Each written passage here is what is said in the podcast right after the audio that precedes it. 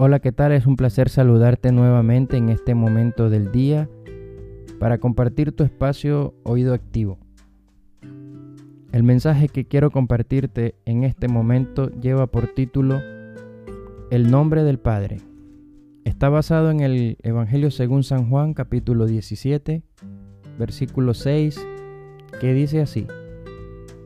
He manifestado tu nombre a los hombres que del mundo me diste tuyos eran, y me los diste, y han guardado tu palabra.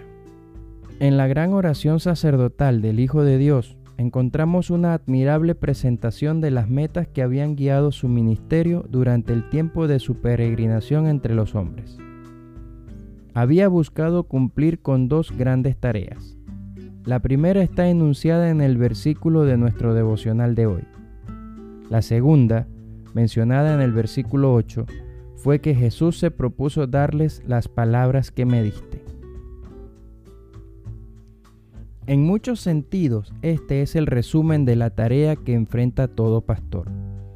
Hemos sido llamados a formar discípulos, a capacitar a los santos para la obra del ministerio. La gran pregunta es, ¿cómo logramos esto?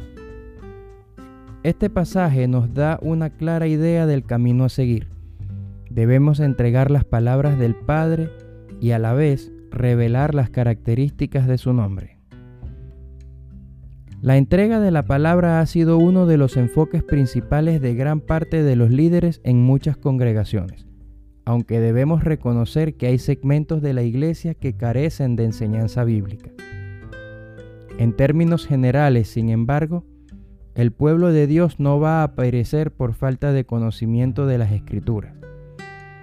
Mucho de nuestra vida como pueblo de Dios se desarrolla en infinidad de reuniones donde la verdad es compartida, enseñada y predicada. No obstante, muchos conocen la palabra, pero no al Dios de la palabra. Notemos que Cristo combinó la enseñanza de la palabra con la revelación del nombre del Padre. ¿A qué se refiere esto? Sencillamente al hecho de que Cristo no solamente entregó los preceptos contenidos en la palabra eterna de Dios, sino que también trajo revelación en cuanto al corazón del autor de aquella palabra. No podemos dejar de subrayar lo absolutamente fundamental que es este segundo aspecto. La palabra sola, cuando es entregada sin una revelación del corazón de Dios, lleva un legalismo pesado y sofocador. Las exhortaciones contenidas en las escrituras son muchas, y quien las lee sin conocer al Padre puede concluir que este Dios no es más que un tirano. Por esta razón Cristo se ocupó de revelarle a sus seguidores el corazón pastoral del Dios de la palabra. Es cuando percibimos la compasión y el deseo de hacernos bien del Padre que comenzamos a ver la palabra con otros ojos ya no son las demandas caprichosas de un Dios excesivamente severo, sino las tiernas instrucciones de un Padre que anhela profundamente compartir toda cosa buena con sus hijos. Cuando el pueblo conoce de primera mano la bondad de Dios, el obedecerle es más fácil. Para pensar, usted no revela el nombre de Dios con más enseñanzas acerca de este tema. Revela el nombre del Padre cuando el pueblo percibe que usted le conoce íntimamente. La revelación del nombre de Dios es algo que se aprecia. Tiene que ver con una realidad espiritual que se deja ver cuando se entrega la palabra.